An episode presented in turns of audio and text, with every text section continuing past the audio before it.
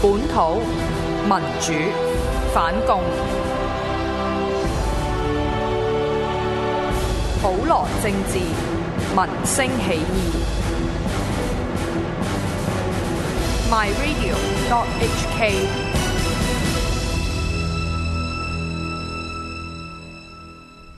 係、大家好，又翻嚟坐看雲起時嘅時間啦。嗱，咁啊，今日我哋要喺度宣布一啲喜訊呢，就係嚟緊下個禮拜我哋嘅節目呢就會有新嘅調動安排嘅。咁就原本係禮拜五晚，咁就會調到去禮拜一晚。咁呢，我就覺得好開心，亦都好期待嘅。就因為我期待其實唔係期待禮拜一，我係期待星期日個機場，即係阿、空總嗰個工會終於係。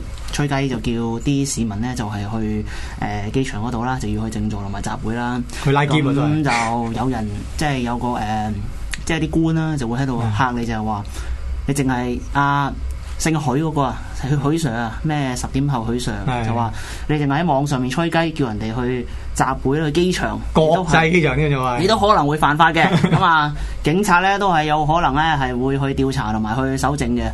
或者係其他啲嘢又唔見佢查得咁查得咁緊要喎，呢啲嘢跟得咁緊喎。咁但係咧禮拜日咧，咁我哋而家咪即管喺度再次呼籲咯。禮拜日大家即管去機場，咁咧知唔知大家禮拜日咧其實有個女優咧係專程咁樣由日本飛嚟香港呢度嘅。咁佢啲 fans 咧，大家就係即係一個女仔咁樣嚟到日本，即係嚟到由日本嚟到香港咁。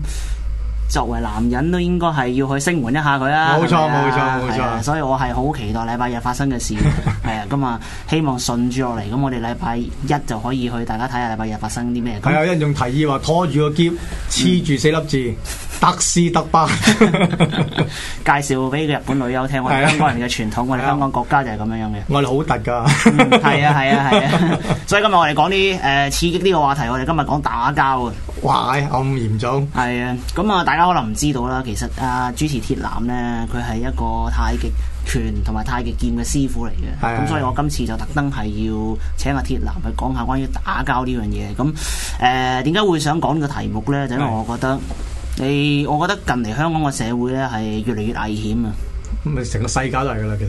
淨係講香港嘅社會呢，係你會發覺呢，平時係冇咁多街頭毆鬥嘅事，或者咁多爭執係發生。咁係近排即係係個社會係越嚟越多嘅。誒、即係早排啊，一個 Seven Eleven 嘅老闆啦，就好係啊不幸咁樣就係、即係遇到搶劫，我就會有包薯片，係就結果就咁樣俾賠人上吉一死條咗命啦，係咯，吉死咗。係啊，咁仲大家有印象呢，就係話之前呢係有個南亞裔嘅，就好似叫做巴基巴基明啊。係啊，就係、某一日收工之後呢，就俾十幾個同鄉同埋中國刀手，即係佢嘅回應，咁啊追斬，即係左手斷開三截。 係咁佢接受訪問嗰時用好流利嘅廣東話就話：其實我唔知發生咩事啊，唔關我事嘅。雖然之前我識得上海仔， 我真係唔知發生咩事啊嘅咁樣樣係。誒、即係大家可能會覺得係呢啲可能係會係真係身邊唔關我事啦，但係我哋真係切實睇到呢，係香港個社會係嗰、個係都幾混亂咧，同埋我真係即係都留意到咧，有時喺街上面啲爭執咧，係隨時隨地都會係即係可能演變成呢個肢體衝突嘅，係啊係啊，係啊，同埋而咁家人勇武咗啊嗯嘛，勇武咗嘛，變咗好咦？即係我哋個年代好啲嘅，我哋個年代啲人咧就通常都係口噏噏嗯咁啊當秘笈㗎啦，嗯噏下噏下咁啊散 band 㗎啦。嗯，但係今日就好少啦，咁又開始噏到咁上下就開拖㗎啦，而家都係。其實比較多嘅都係攞住部手機隔嚟拍嘅，誒嗰啲啊，嗯誒途人但係啦拍，到嗰啲都會有還手嘅啊都有還手嘅我見到都有還手嘅，即係而家已經係冇咁依賴嗰個所謂即係個公權力，嗯大部分都係即時就作出判斷嘅，大家都冇錯，因為嗰個公權力失效，大家亦都知道你訴諸法律，甚至乎訴諸警察。你係不能夠幫你解決到你眼前嘅問題，咁嚟到呢個時候，咁個社會就會係回到翻以前嘅所謂用拳頭嚟到解決。係咯，即係原始嘅方法咯。或者呢個係過去有啲混亂嘅社會，即係譬如話啱啱戰後嘅日本啊，啱啱經濟起飛前嘅一啲地方呢，所謂冇網管嗰啲人呢，咁、或者甚至乎喺台灣呢，可能比較鄉下啲地方，似台南咁樣呢，你近即係譬如十幾廿年前呢，即係嗰個所謂嘅法律係有時未必伸到去嗰度嘅。咁你喺嗰度譬如話做生意，喺台南嚟計啦，咁有黑社會嚟呢度問你收利是。甚至乎有啲警察又走嚟問你收利是咁樣，咁你你少不免一定係要用你嘅江湖智慧咁樣去應付一啲嘢，咁會唔會演變成打交呢？誒、台灣係成日都有嘅，即係譬如話淨係爭一個菜市場一個檔位。嗯都可能都要打餐打餐死先至爭到嘅。咁呢個係嗰陣時喺台灣一啲誒、呃中年人啦，即係喺度踎咗幾廿年嘅嗰啲人咁樣同我講啦。咁嚟到香港呢，我稍為睇翻呢，就香港過去都曾經有段時間就係所謂嘅成日打交，好混亂嘅時候。嗰陣時就係應該啱啱就係六七暴動之後，咁你英國政府就為咗安置啲人就起咗好多屋村，咁就一批一批人本來係住山頂嘅，咁就去到屋村嗰度，咁屋村冇嘢多，得個球場，咁啊、嗯球場踢波踢下踢下就唔知梗係會打交喎，誒咁呢個咁咪踢可波以請就打交鐵男嚟分享一下，唔係，我哋踢波嗰陣時通常會打交噶啦，因為、嗯因為踢波踢波嘅時候，梗有啲肢體嘅衝突噶嘛。係係咁啊，衝突之中咁啊，梗係口角啦。嗯咁啊，先則口角啊，繼而動武呢啲標題咧，當年嗯都常常見到嘅我哋。咁但係打交嘅嘢咧就係咁噶啦，啊你真係係噏唔夠兩句咁誒上個頭咁啊喐手咯，就係、咁嗯簡單。但係而家有其實咦到到誒二千年其實開始斯文翻嘅啲人，咁、但係到到而家又開始勇武翻啦。嗯，不如講翻嗰陣時咧，你有冇親自係目擊嗰啲打交場？喂，好多好多好多嘅，我以前係啊我譬如我目擊過，即係我親眼，我哋好細個，親眼睇過有幾啲細個咧？大概六七歲到啦，已經六七歲係啊！已經嗰時我哋打交喺喺街市度見到有個魚檔大戰呢個雞檔，係咁咧即係嗰時我六七歲喎，但係嗰時我真係嚇到腳軟喎，因為咧我直情咧係係睇住嗰個魚檔嗰個小販咧，係用一把咁長嘅魚刀係就插入去嗰個雞檔個肚嗰度。哇！我係親眼喺我呢面啲唔前係大叫哥呢個謀殺喎，呢個喺我面前六尺到啫喎啊係，哇嚇到我腳軟喎， 跟住我唔係好行咗翻屋企係因喎， 咩事爭執啊？唔知喎，咁啊我唔知咩行事過咗，我真係唔知啊，就我係行明白啦咁啊打起上嚟係啊無端聽到乒乓打打打打打，係跟住有人有人就拉開我咯。係因為但係拉開我哋拉開近，即係都同佢有有少，即係唔係好遠嘅，即係拉開係大概六七尺到咯。咁咪佢喺前面打緊咯，跟住就係睇住嗰把刀咁一嘢拮落去個肚。嗯哇我而家仲聽到啲聲㗎，哇係吱吱聲咁哇嘅，真係腳軟㗎有冇嗰陣時見到血啊？有好多血，有哦好多血好多血。都望中話腳軟咯，我跟住唔識走噶，我跟住係個婆婆帶 帶我離開現場係，我係嚇到傻咗咁滯嘅，嗯真係好得人驚嘅，係嗯大家都，有冇啲係你親身參與嘅打交啊？哇咁好多啦，係啊講啲威水事嚟聽下。 威水先冇講啦，我我哋嗰陣細個咧就嗯嗱，講威水之前先講個背景，嗰陣時係咩年代？嗰係個咩年地代方？七幾年啦，一九七幾年啦，嗯，係咩地方咁？咁啊，多多數學校嘅或者學校後山嘅，嗯咁樣我哋嗰陣時睇下戲多啊，即係睇下李小龍啲片多，嗯咁通常都係用拳頭解決問題嘅，嗯一閂埋學校房門咧就嗯就拉開台就打噶啦。嗯。咁就好簡單嘅。乜打完我哋唔係好記仇嘅，因為打完輸咗就算嗰啲咁其實嘢。因咩事打交咧？我唔係好記 得啦，我唔好記得。咁你好似一兩句唔中意咁咪打咯。啊，喺課室度打，課室打，課室就打啦。有你而家唔啊去操場或者唔去球場打？操場俾人睇到嘛，係課室睇唔到嘛。咁有時就喺後山打，冇乜人喺後山咁啊。啊！成班同學仔上去打噶啦，嗯係不過嗰時好英雄嘅，係通常温温温嘅，係係好少群友啊，都係隻抽嘅。咁你最威水嗰次經歷係最乜嘢威水啊！最威水咪試過有一次喺學校為咗爭做呢、個誒、嗯呃、畢業典禮嘅主持，啲、嗯同學就慫恿叫我哋，不如咁啦，你兩個想做，咁你兩個打場，邊個贏咗邊個做咯，咁咁啊好熱啊血喎，係啊簡直係熱血高校。係啊，跟住住就打贏，咁啊咁啊咁我打贏啦，梗係，咁我打贏咗之後係咪我做 MC 咯，畢業嗰陣時係係 就係咁咯。嗱，你而家回想下咧，你後生嗰時你有冇學武㗎？後生我我 form two 拜師嘅，係即係中二嘅時候，中二已經拜師嘅啦，嗰時學咩啊？學紅拳嗯，嚇。咁佢我師傅都好老噶啦，係所以我師傅輩分好高嘅。係啊，咁我師傅係阿阿劉家良個係師叔咯，係啊，。好大年紀嘅我我 OK 跟佢嗰陣時咯，喂，咁你嗱，你尤其是即係尤其是好難得啦，鐵男你學過武，咁佢學過武嘅人去打交咧，咁佢就會見到啲嘢咧，就同一般人係唔同嘅。咁你你學過武啦，到你親身上場打交嗰陣時，你係咪會咁樣樣？哦你係咪會咁樣打嘅？唔會唔會唔會唔會。其實係嗰啲你見頭先嗰啲咧，直直直嗰啲咧，係嗰啲嗰啲係我嚟訓練你嗰個，即係你知中國人咧好嗯少走去跑步嘅，又少好少做 gym 嘅，係咁樣咗咧佢就操套路啦，用呢咁嘅方法，咁然後咧佢強化翻自己啲肌肉同埋啲骨骼嘅。換轉今日嘅説話係咪叫體適能？或者係啦，其實真係睇上哦啦，即係即係好似有啲而家有啲人就唔係好中意打套路啦，嗯但係其實套路係幫助你嗰個心肺功能嘅，係因為打下成套拳咧，其實都都幾扯嘅，係啊，咁所以其實真係唔好話打套路冇用，即打係套套路啊路就等於 push up 同埋 sit up，咁你打同埋跑交嗰步同埋打同埋跑步，步咁係你啊打交嗰時你就唔會用 push up 同埋 sit 係啊 up 唔去會㗎，打唔會交冇人嘅 push 手打交嘅，係咁嗰啲動作咧，只不過訓練你手腳靈，即係靈活啲嘅啫。係咪有啊咁係咪即係另外一套嘅會有？即係練拳嗰時即係會係嗱呢啲係做打套路套路嘅體適能嚟嘅，咁你每下幾多下咁練之後咧，咁係咪有啲實際實唔係踐嘅啊跟住咪時候簡化翻做橋手，即係個紅拳啦，紅拳咪係簡翻做十二橋手啦，咪每一個係橋手就點樣運用喺即係對策嗰度咯。嗯咁然後不過啊誒，因為嗱，其實南拳有啲南拳所講嘅啦，即係係講緊嗰個力量嘅啦。嗯咁講緊你個手踭有冇力嘅，咁變咗咧，佢好多時要練橋手啊，橋嗯手即係手踭有冇力。咁然後咧，用橋手去將對方嗯，即係壓制咯，用力量壓制對方咯。嗯咁但係咁你嗰次嘅實戰當中，你有冇運用到呢啲技術？哇，好多好多時運用，咁啊嗰陣後生咧越練越大力嘅。係咁咪咁樣，佢有啲功夫得意噶嘛？譬如係啲啊誒，唔知你有冇聽過一個叫鐵線拳，嗯咁而家人當寶嘅，嗯即係如果睇功夫裏邊咧，裏邊嗰個阿趙志凌師傅咧嗯，嗰個乸型還嗰個乸型咧， 其實佢真人唔係乸型嚟噶，真人其實係一個一個好 man 嘅男人嚟嘅。係係咁咧，係佢嗰度係就係鐵線拳啦。咁鐵線拳有個有個花名嘅，叫小金鐘嘅。係咁啊，練到你啲橋手好硬淨嘅，嗯好好力嘅，同埋啲手咧打到係唔係好覺痛嘅嗯，同埋佢身體都捱得嘅，因啊為小金鐘嘛，即係好似捱打工咁嘛。嗯咁變咗咧，誒你用嗰啲咁樣即係硬功啦，咁佢係你年輕嘅時候練硬功咧，係咁再打另一個後生仔，個後生仔都係用有用力噶啦，力鬥力嘅話咧，佢一定唔夠力嘅嚇，咁你一定贏咁嘅，個結果係點 啊？結果咪打贏佢咯。點樣打贏佢啊？即係你一招打中佢個頭啊，或者直頭將佢嗯拗低咗啊？唔唔係，我哋講誒，我哋講未叻嘅，未咁叻，去到摔跌嘅。咁啊，其實摔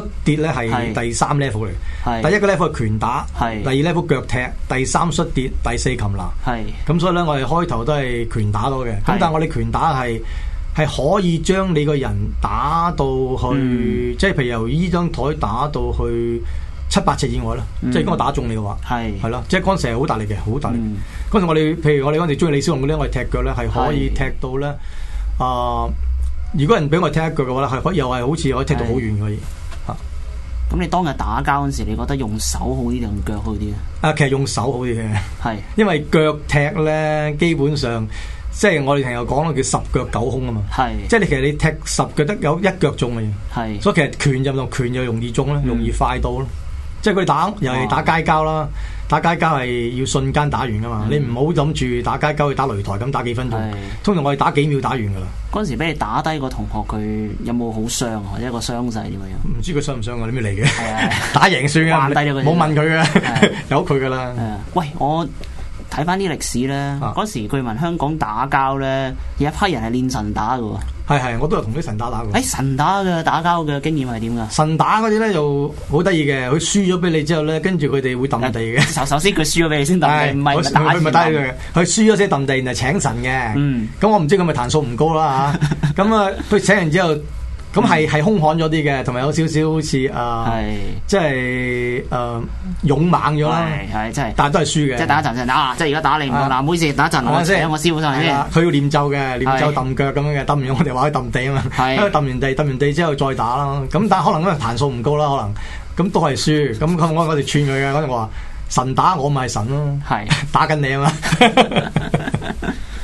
係。咁有冇話係喺啲球場，即係單打獨鬥，有冇試過啲群毆啊？我我好少群友嘅，通常我都係中意單打獨鬥。嗯，有冇見過群毆啊？群友都見過，嗰陣時我哋踢波啦，踢波啦，係踢波好興。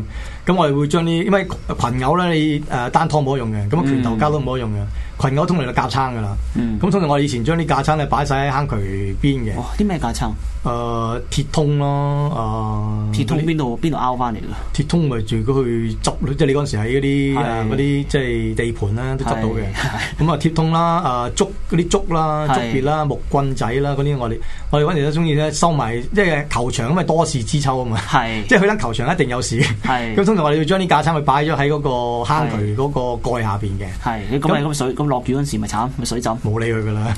咁啊，當有事嘅時候咧，就會係我哋試過即係係鎖埋嗰個球場門啦，嗯，係圍毆嘅，好熱血咯，好熱血㗎係。哦好正喂，嗰陣喎。時係七幾年啊，七幾年，七係幾年嗰啲唔係我哋香港人都好勇猛嘅，我哋香港人個個都勇猛，乜個個都練武嗰陣時，係差唔多你每一個天台咧都有人練緊功夫嘅，係啊係啊，都係唔同而家啦，而家有啲人斯文，鎖埋個球場嚟打交咁，唔唔俾人走嘅啊我哋嗰啲嗰啲係咪都係男人嚟嘅？都係男仔，都係男仔嚟踢嘅波啊踢波啫踢波啦，踢男啫係仔啊有冇女仔嘅？冇嘅球場我哋好少見到女仔嘅，係我哋嗰陣時個個都都係馬甩佬多嘅。係係，我哋唔好少女，有時好少見到，即係武館嚟嘅。我哋係上武館練係武，都好少見到女仔嘅。係都一見到女仔，個個癲晒。係。 喂，其實我我有興趣知道咧，你打你嗰陣時打交嗰陣時咧，有冇除衫嘅？因為咧，我睇翻啲外國嘅片咧，即係其實外國有好多啲街頭毆打片咧，嗰啲人係特登，係即係特登走去撩啲黑鬼，特登走去撩呢個呢個咁樣走去撩佢，就其實就係報佢，忽然間嘭一聲係一拳揈埋係嗰個反應。咁我見過有好幾個咧，即係佢哋咧打交前咧，美國咧。係剝衫，剝衫先 啦，剝件衫先，剝件衫然後先衝埋嚟打你嘅。咁你嗰陣時你打交咧，我哋有唔冇會剝剝衫衫？嘅。 我打你就打你嘅啦，咩剝衫啊？係即係乜？我哋要快啊嘛。係因為有時你其實你贏輸好短時間嘅，係。有時你可能唔夠佢打嘅打落嚟， 咁你一打一陣打完嘅。有冇程序㗎？即係會唔會首先係兩個頭兩兩個兩個手令出嚟隻抽先，然後先隻抽唔掂冇㗎先再問下，冇冇㗎一二三，誒咦佢冇佢㗎就衝埋打啦。，即係唔係除咗某啲啦，譬如有啲譬如話我哋係係因為大家都唔同同對方有少少拗撬，咁所以就閂埋校嗰個課室門，就拉開啲台凳嚟打。嗯咁嗰啲就係冇乜突破嘅，但係有啲咧就係突然間即係，嗯即係我哋細個嗰陣時，我哋叫我哋嗰啲即係練功夫有個叫打生樁，嗯打生樁咧即係話你落街揾一條友打，嗯，咁你要習慣，因為你要習慣下嗰個嗰個即係個膽識啊，喂，佢都好正喎！你知唔知呢個諗起咩啊？咩諗起其實呢個睇日本漫畫睇翻嚟嘅，就係話咧啲通常啲流派即係去到咁上下嗰陣時咧，就有啲叫。即係類似啊，你咁樣樣啦，就係咧，你係要周街揾一個武術高手，即係一係就踢館，一係你周街揾個武術高手撩佢打。我哋唔我哋唔係 揾武術高手嘅，我哋只係揾個陌生人，因為我哋唔知佢咩啊嘛，我哋唔知叻唔叻噶嘛。係咁就訓練你個膽識咯。你落到去咁啊，見到一個同你差唔多高高大啦，身材係差唔多嘅，即係即係有得打下嘅，係跟住咪望住佢咯。係。咁望到佢，即係有啲嘢可能望望下會走咗啦，即係佢唔夠你望，即係好似狗咁啦，你啊係 啲狗糊咁糊下佢，咁佢糊翻你，咁糊翻你，跟住咪打咯，係，或者係練功嚟嘅，係係練功嚟㗎，係係一種訓練嚟㗎。係。咁你就變咗你咪唔會咁驚咯，打交，打交最緊係膽識啊嘛。其實你聽呢唔個到似唔似而家就係話係美國一個好猖獗嘅即係嗰啲黑人少年就叫無差別攻擊事件咧，係即係啲黑人少年忽然之間會連環結隊，忽然之間就無差別仲要攻擊人哋個頭。一拳就要打埋你個頭嗰度，即係佢當成一種係喺潮流一種好玩嘅嘢哦咁樣，咁無佢嗯即差係當別。玩啫。似唔似就係你嗰陣時所謂嘅打生樁？我哋咪有打三中，其實主要練膽識就練招式嘅，係，即係但有係你時都你係無唔差別咁樣攻擊人哋係喎，我哋起碼揾差唔多高大嘅。差唔多高大，差唔多高大我哋同埋即係砌得嘅。就我哋好少，因為我哋要練啊嘛，係我哋唔係話諗住打突發嘅。佢係咪無辜就唔關我事啦？唔係佢咁佢佢企低喺度同你互互兩狗互，咁佢真係打得㗎啦。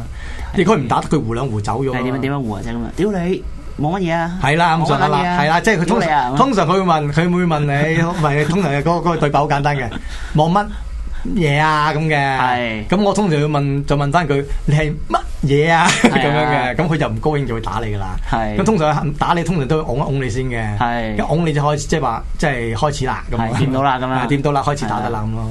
咁啊通常都唔理咩地方噶啦，咁打完咁啊我哋好快打完噶嘛，即係你係報完警警差人未嚟到我都走晒嘅。係咁就其實最主要係訓練膽識咯。係咁係啊練習一種嚟嘅，就唔冇乜特別話，好似話當唔係唔係當嬉戲嘅，係係當武術訓練一種，有冇話打到幾時先叫停手啊？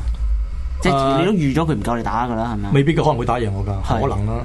不過暫時未有咯。係同埋嗰陣時係咪冇嗰個冇手提電話咧？係所謂其實冇所謂警察嚟到，或者冇咁 冇話冇咁所冇咁謂快嘅，冇咁快嘅。嗯通常打完，通常都係打咗兩嘢咁，大概佢知道唔夠你打，佢都會投降都走噶啦。嗯咁我哋都唔會夾硬打住佢嘅，即係總之佢認唔輸會追就走嗯唔會追打唔會追打佢嘅。即係佢打完之後，佢認覺得佢唔夠你打啦，佢 OK 我咁佢認輸咪走咯嗯。我哋都我哋完成咗個訓練啊嘛已經。咁刺激嘅係咪㗎？點解我睇而家啲好多阿叔嗰個陰陽怪氣咁樣？我好唔係難而而家好難想像我哋後生嗰時有啲咁熱血嘅經驗哦唔喎。係咁啊！嗰啲嗰啲有啲唔係練功夫有兩批人嘅，有批真係練武嘅，有批就為咗去即係健康下啫，即係係潮流啊嘛！嗰陣時潮流興打練功夫啊嘛。係即係你諗下，一九七幾年個個都練功夫噶嘛，唔練就係練就弱噶啦。係。同埋一九七幾年香港好多打得嘅，如果你係如果你有留意我哋拳壇咧，香港拳壇喺八零年代嘅時候咧，好多世界級嘅，即係而家你有啲周比利啊、係江富德啊，係咪八零年代嗰啲嚟但係街頭都多紛爭嘅，嘅？多紛爭嘅，多多用拳頭解多多決事拳情頭嘅嘅，係。啊。咁你最後鐵男，你有啲咩忠告？即係譬如話，而家我哋真係喺喺街上面遇到，即係譬如話，大家可能係去示威啦，咁啊有啲藍絲，不過通常嗰啲全部副振中嗰啲，全部匿埋喺個鐵閘後面喺度鳩叫嘅嗰 啲，係或者啲阿伯啦上晒腦咁樣。咁譬如話遇到呢啲，到時真係喐起手上嚟，你有啲咩建議俾人哋？咁啊，最緊要你起碼你唔好打邊度驚唔好驚先啦。打邊咁度通常都係中國功夫三種啦，唔係拆眼撩陰就係封喉啦。嗯呢 哈三個哈係啦係啦真係冇噶啦， 係三句概括晒四千年嘅武術，係啦食，飯、撩音、箍喉，係啦，冇呢三樣搞掂噶啦，你係打到得噶啦。即係一嘢就得，踢佢出袋。係啊，同埋即係總之你出其不意啦，唔好唔好唔好喺度拖拖拖泥帶水啦，要打嗯就即刻打啦，唔好喺度諗，就咁簡單。即係唔好企喺度啊！即係可以冇乜嘢，唔係勇者，做乜嘢啊你佢勇者冇無乜嘢懼個句字咧，唔係話你驚唔驚打交，嗯係你驚唔驚打死佢。嗯因為你一驚冇打親佢咧，你就永遠打唔贏噶啦，嗯就係咁簡單。嗯，好咁啊！呢個真係簡直係收穫豐收穫良多 啊！記住啊，插眼、撩音、箍頸、係啊，封口啊， 封喉係啊，好嘅四千年嘅武術。好星期一見。 O K。 OK，拜拜